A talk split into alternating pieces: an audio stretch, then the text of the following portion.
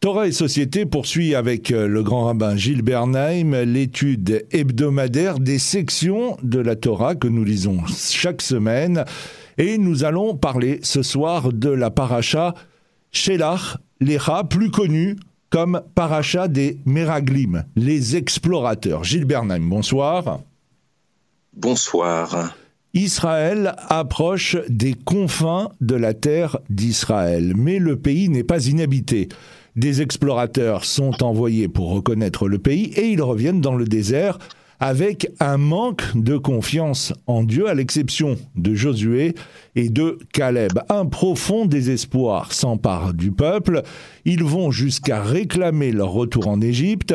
Dieu condamne toutes ces générations à finir leur vie dans ce désert au cours des 40 années jusqu'à ce que leurs enfants mûris puissent entrer dans le pays. Les révoltés essayent de pallier à la catastrophe en essayant de monter en terre d'Israël, mais sans succès. Après un rapide exposé du monde des sacrifices tel qu'il sera effectué après la prise de possession du pays, le texte rapporte l'incident d'un homme ramassant du bois le jour du Shabbat. Il est puni de mort et et expie en présence de toute l'Assemblée et la Sidra s'achève par l'ordonnance des tzitzit, des franges qui doivent rappeler tous les commandements de Dieu pour les mettre en pratique. Voilà pour le résumé. Commençons donc par le début de cette paracha. Le problème essentiel qui est soulevé est donc l'erreur ou la faute des explorateurs. Ce sont des princes des tribus d'Israël. Ils sont des grands hommes. Rachi précise que le terme employé souligne bien leur importance. Et il est évident qu'au moment où ils ont été choisis, ils étaient méritants et dignes de cet honneur. Alors, Gilles Bernam, on se demande comment de tels hommes aient pu se tromper et entraîner avec eux tout le peuple. Euh, le fait de choisir, d'abord, il faut rappeler que c'est une, ce n'est pas une, une improvisation de la part de Moïse que d'envoyer des explorateurs comme si il manquait de, il, y avait comme s'il avait eu un déficit de confiance, il y avait eu chez Moïse un déficit de confiance à l'égard euh, du Tout-Puissant. C'est Dieu qui s'adresse à lui. Chez l'Archlecha envoie pour toi des explorateurs. Il s'adresse à Moïse. Les explorateurs sont des gens, vous l'avez rappelé, ce sont des notables, ce sont des princes, ce sont des gens qui ont une, fonction, une responsabilité, une, je dirais, une dignité. Ils sont aussi une, ils représentent le peuple. Ils ne sont pas là par hasard. Et de fait, ils vont avoir peur et ils vont transmettre cette peur à Israël. Ils vont transmettre cette peur au peuple d'Israël. Il est important de bien lire dans les mots du texte et tout à fait au début, l'arc le rat envoie pour toi pas pour eux, pour toi, Moïse. Autrement dit, il importe que le peuple, que les explorateurs fassent leur rapport auprès de Moïse et d'Aaron. C'est très important de le souligner, parce qu'ils ne l'ont pas fait. Ils n'ont pas transmis leurs informations à Moïse et Aaron, ils l'ont transmis au peuple. Si Dieu avait demandé à Moïse que ce rapport soit fait à lui, rat. il faut bien regarder le texte, c'est parce qu'il souhaitait que le lien entre les explorateurs à Moïse soit exclusif et non pas un lien direct avec la population. Il ne s'agit pas du mépris du peuple ici, il s'agit d'une précaution. Parce que autant Moïse et Aaron pouvaient entendre des paroles difficiles, autant le peuple était prompt à se décourager. Si vous annoncez un avenir sombre, difficile, voire impossible à assumer, un peuple, il désespère de ses chefs. Alors soit il sombre dans la déprime, soit il se révolte contre ses chefs. Quand vous dites la vérité à Moïse et Aaron, ils peuvent l'entendre, et cette vérité, il leur appartient d'en faire quelque chose d'audible au peuple d'Israël. Et ce travail de la part de Moïse et d'Aaron et aussi de Myriam, qui consiste à, parler à la mesure de la capacité d'écoute, d'entendement d'Israël, ce travail, ils peuvent, en tous les cas, s'y investir. Et si la parole est trop dure, ils vont la rendre audible. En tous les cas, ils vont dire à Israël ce que Israël peut entendre pour ne pas désespérer du futur. Et la faute des explorateurs, elle n'est pas seulement dans le fait de s'être découragés, je dis pas qu'elle ne l'est pas, mais elle n'est pas seulement dans le fait de rapporter des paroles décourageantes, mais de les avoir dites au peuple. Autrement dit, d'être placé au-dessus de l'ordre divin et au-dessus de la volonté de Moïse.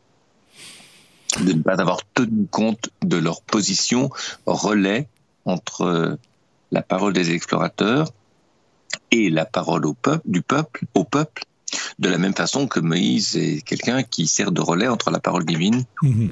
et le d'Israël.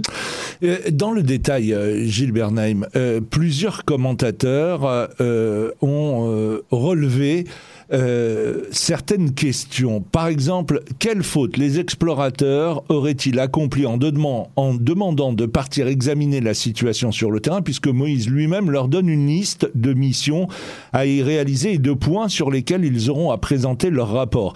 Peut-on les accuser de faire un rapport terrifiant alors que Moïse leur a demandé de rapporter des choses telles qu'elles sont Et peut-on leur reprocher ce rapport qui a démoralisé le peuple alors que Moïse lui-même abonde dans leur sens? Il dit, écoute Israël, tu franchis maintenant le Jourdain pour aller déposséder des nations plus grandes, plus puissantes que toi, aux villes importantes dont les remparts touchent le ciel, une peuplade nombreuse et géante. Donc Moïse lui-même dit au peuple ce qui va l'attendre. C'est tout à fait vrai. Mais je voudrais ajouter une chose à ce que vous avez dit. Ce que vous avez dit, c'est que le peuple, les explorateurs sont des notables. Lorsque ce sont des hommes très importants qui font un rapport, ce qu'ils disent est d'autant plus crédible et donc d'autant plus impressionnant, et, donc d'autant plus, éventuellement d'autant plus décourageant. Le fait d'être un notable, et là il y en a, hormis Josué et Caleb, il y en a quand même 10 sur 12 qui, qui sont, qui s'inscrivent dans ce rapport terrifiant, est un atout et un inconvénient. L'atout, c'est que vous êtes crédible et que ce sont surtout. Non, oui. L'atout, c'est que vous êtes quelqu'un d'intelligent, quelqu'un de responsable, quelqu'un qui a l'habitude de prendre euh, des décisions. Et de ce fait, ils ne vont pas raconter n'importe quoi.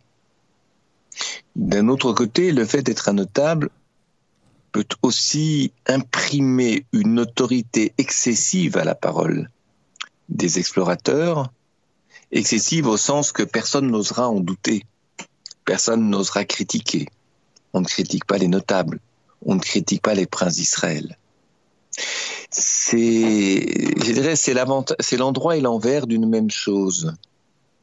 Et à partir du moment où il y a un doute, mais qu'on ne peut pas l'exprimer envers les notables, ou alors un découragement du fait de la teneur des propos des notables, eh bien, qu'est-ce que peut attendre le peuple? J'allais dire qu'est-ce qu'il peut en attendre? Dans le meilleur des cas, il va se retourner, il va venir vers Moïse et dire est-ce que c'est vrai tout ça, qu'est-ce que tu en penses? Et comment est-ce qu'on doit faire, etc. Mais le problème, c'est qu'à partir du moment où ou bien on subit, ou bien on remet en question la parole des notables, on peut aussi en arriver soit à sacraliser Moïse et à le croire, euh, je dirais, sur parole, mais sans bien comprendre ce qu'il attend d'Israël, soit être découragé parce que on va s'en rendre compte. La punition divine sera terrible. Mais d'un autre côté, Moïse euh, n'a pas les moyens de protéger Israël contre euh, la colère divine. Et ça peut décourager le peuple. Parce que le peuple a tendance à voir, et nous l'avons vu dans l'épisode du veau d'or, a tendance à voir en Moïse quelqu'un non seulement de très important, mais presque à le, diviniser, euh, à en faire un demi-dieu.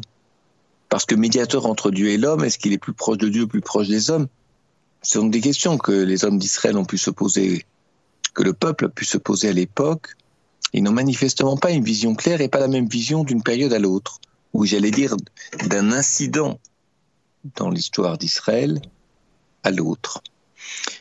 Tout ça fait que le peuple va se trouver très découragé parce que ils subissent la foudre divine, ils ont subi la parole des explorateurs, Moïse n'a pas pu empêcher quoi que ce soit, il reste plus beaucoup de, j'allais dire, de points d'appui mhm. pour le peuple d'Israël.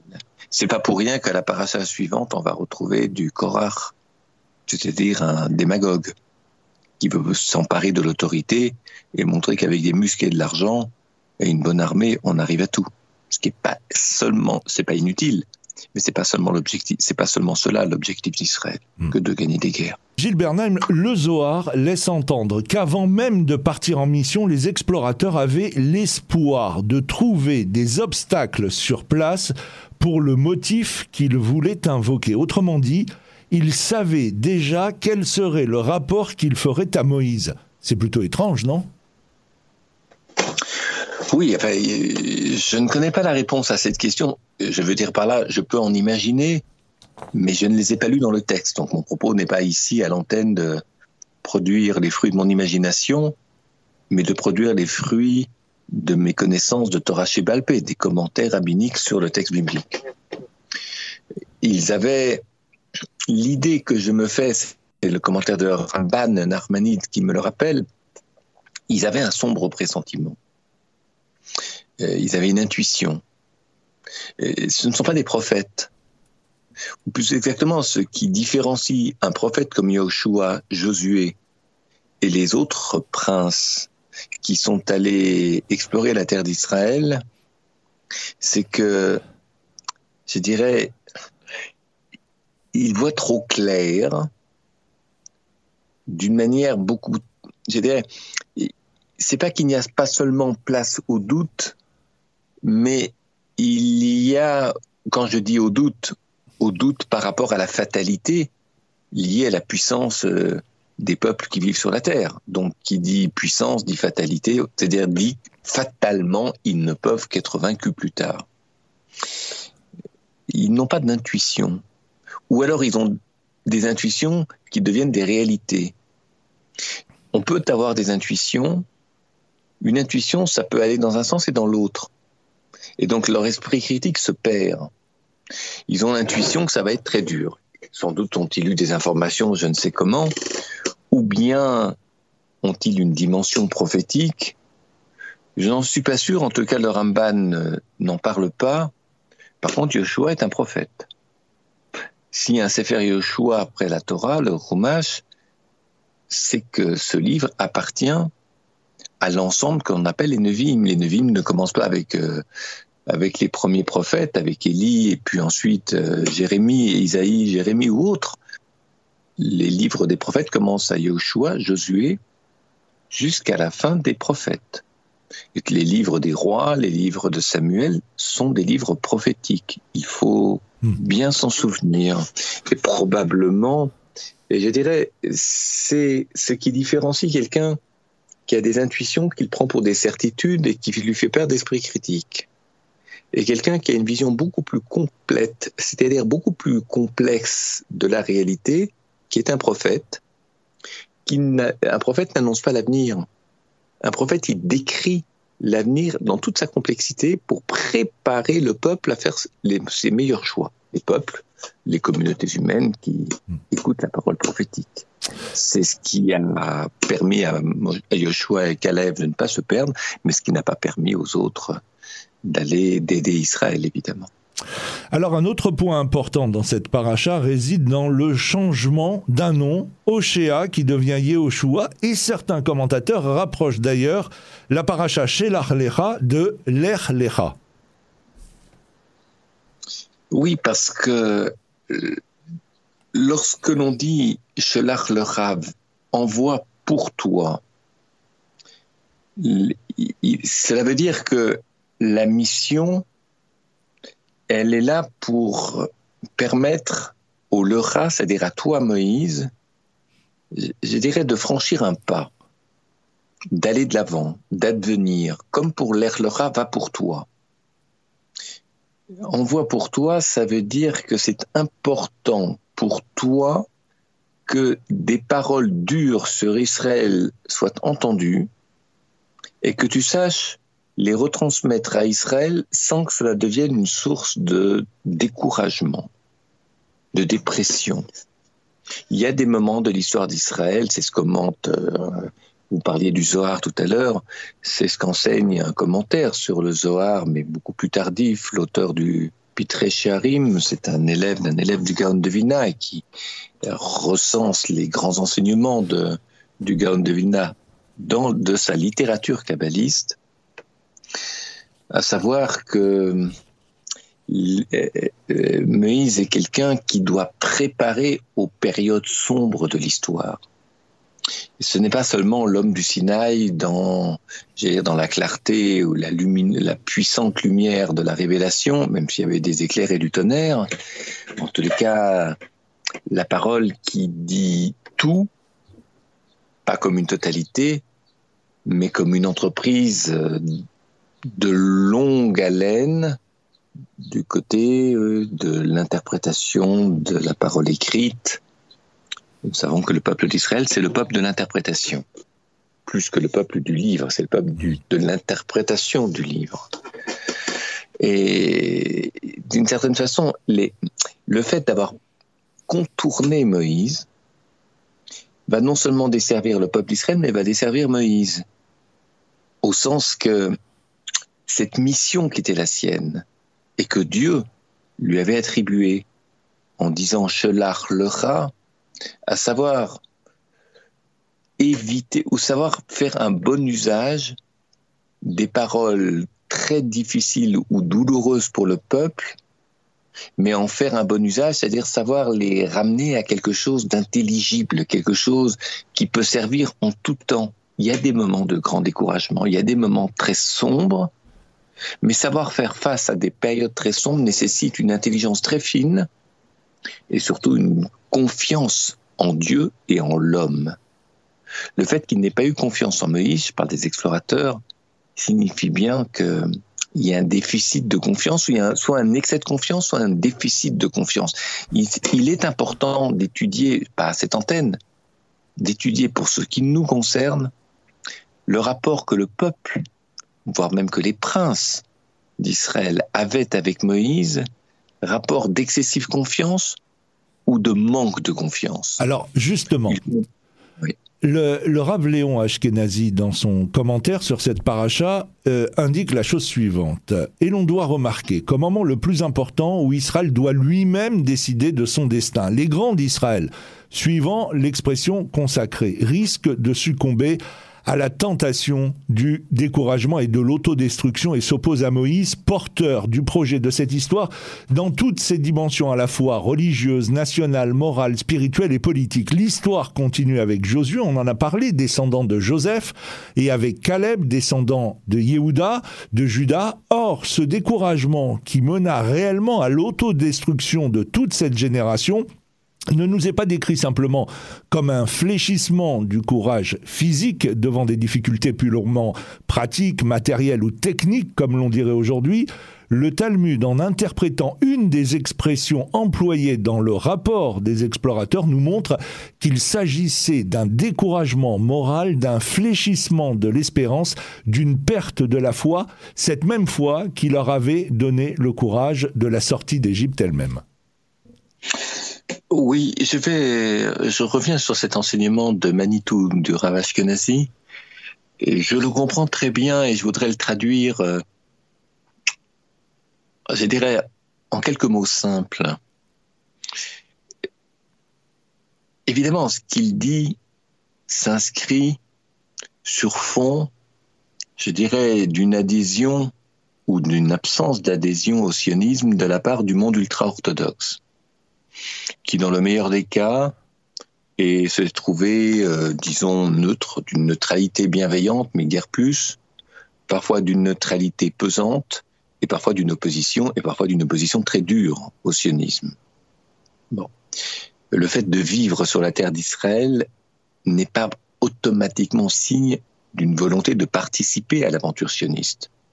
Encore faut-il avoir la nationalité, encore faut-il participer à la vie de l'État, encore faut-il, et pas simplement protéger ses intérêts séculiers, mais encore faut-il aussi euh, participer à la défense d'Israël. Mais sans entrer maintenant dans tous les détails, il y a un problème de fond, parce que c'est pas un problème politique que je veux soulever là, il y a un problème religieux. C'est la première fois que les Juifs ont un État.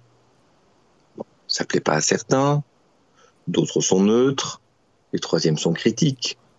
En tous les cas, c'est pas, ils voient l'État autrement, parfois dans le monde ultra-orthodoxe, que ce que nous voyons au quotidien. Ils l'espèrent autrement. J'entends et c'est leur droit. Mais il y a aujourd'hui, et c'est ce que disait Manitou, une nécessité de penser une Torah d'Israël. C'est-à-dire pour l'Israël moderne aujourd'hui. Il ne s'agit pas de modifier les lois c'est dès qu'on dit une Torah d'Israël pour Israël d'aujourd'hui, dès qu'on prononce le mot aujourd'hui, il y a des gens qui s'imaginent qu'on veut réformer la Torah. Ce n'est pas du tout, du tout de cela qu'il s'agit, en tout cas dans ma bouche et dans mon esprit. Ce dont il est question, c'est que euh, tout ce qui concerne l'armée, tout ce qui concerne le rapport entre religieux et non religieux, parce qu'on est dans un État démocratique où chacun a le droit d'être comme il l'entend par rapport à la Torah toutes ces questions-là, et des questions économiques, des questions sociales, des questions juridiques modernes, ce qu'on appelle mishpativri aujourd'hui, ne sont pas formulées dans des termes où l'État d'Israël existe. Elles sont souvent formulées dans les livres anciens, j'allais dire, non pas dans les termes du ghetto, mais dans les termes qui étaient audibles pour des juifs qui vivaient dans des communautés religieuses orthodoxes en Europe, qui vivaient en Afrique du Nord, qui vivaient ailleurs aux États-Unis, mais sur un mode très singulier où le lien entre le politique et le religieux n'existait pas. Entre le politique juif et le religieux juif n'existait pas. Et c'est vrai qu'il y a un énorme travail à faire parce que je trouve ou je perçois combien dans un certain nombre de situations, qui ne relève pas du domaine privé, parce que sur la question du guet, sur la question de la cache-route, etc., là, on est dans du classique. Mais dans tout ce qui concerne le Rochen Mishpat, le droit social, économique, politique, etc., mais pas seulement dans le Rochen Mishpat, on, on pense les problèmes de l'Israël contemporain en des termes galoutiques. Et nous ne sommes plus en galoute. Je ne ferai pas preuve d'un sionisme, je dirais, délirant, ce n'est pas mon souci, ni même mon désir, mais simplement de preuve de lucidité. Être sioniste, c'est penser une Torah pour Israël, et il y a des hommes et des femmes en Israël qui s'y attachent. Évidemment, dès lors qu'ils s'y attachent, le monde ultra-orthodoxe considère que c'est une entreprise qui n'a pas de raison d'être, puisque les modèles sont des modèles galoutiques ou des modèles d'un judaïsme qui est encore, je dirais, nourri des motivations, des, des, des, des, comment dirais-je, des, des structures langagières qui étaient celles de l'exil. Et là, il y a beaucoup, beaucoup de travail devant nous. Et je repense, euh, je repense à, ce qu'on à ce qu'on dit les explorateurs. Leur parole est décourageante, mais il y a aussi des paroles dans certaines communautés juives du monde entier qui sont très décourageantes par rapport à l'État d'Israël et qui fait que ceux qui tiennent ces propos se considèrent un jour un petit peu, je dirais, dedans et dehors à la fois. J'avais été très impressionné au moment de la guerre du Liban, c'était la deuxième guerre du Liban, j'avais été très impressionné par les propos d'un grand maître de Torah en Israël, mais je dirais dont la tiédeur sioniste euh, n'était pas à n'était pas à, méconnaître. J'avais été frappé par le fait, et si Chaswe Shalom il arrive à quelque chose à l'État d'Israël, comment réagiriez-vous? Et ce maître, ce très grand maître en Israël a répondu, eh bien, ce que j'ai construit à Bnebrak, je le reconstruirai ailleurs. Ça m'avait fait froid dans le dos. non pas parce que l'entreprise était malsaine, mais c'était, si vous voulez, l'absence de, j'allais presque dire, d'empathie, une sorte de d'intelligence, mais une sorte de neutralité dans le propos qui semblait envisager ce cas comme on envisagerait de changer de restaurant ou changer de yeshiva ou changer de synagogue. C'est cela qui m'avait beaucoup affecté, plus que le fait euh, d'aller reconstruire Bnebrak dans une autre ville du monde. En tous les cas, le judaïsme de Bnebrak. Un dernier mot euh, avec vous, avec une, réponse euh, rapide. Dans cette paracha, on parle également des tzitzit et il y a la lapidation d'un homme qui a ramassé du bois le jour du Shabbat avec un peu de recul. Gilles Bernheim, on peut se poser la question de savoir pourquoi cette paracha part un peu dans tous les sens. Oui, ça part dans tous les sens. On s'attend pas au problème de Shabbat et au problème de porter du bois ou de cueillir du bois pendant Shabbat. Je pense qu'il faut, enfin pas que je pense, je pense aux commentaires du Sforno et aux commentaires de Michel Rochma et d'autres. Il est très important dans ce cas, dans, à ce moment-là, de comprendre pourquoi il est fait référence au Shabbat et à la transgression du Shabbat. Je dirais que la transgression du Shabbat ici, c'est, alors bien sûr, il y a une symbolique du bois, je comprends très bien, on n'a pas le temps de répondre là-dessus. Mais transgresser le Shabbat, rappelez-vous, le Shabbat, c'est un retrait. C'est une distance que l'on prend avec la réalité du monde. Une distance pour observer, pour repenser, pour corriger les erreurs. Manifestement, la notion de distance et surtout la notion de retrait n'existe pas chez les explorateurs. Ils sont ou complètement dedans ou complètement dehors.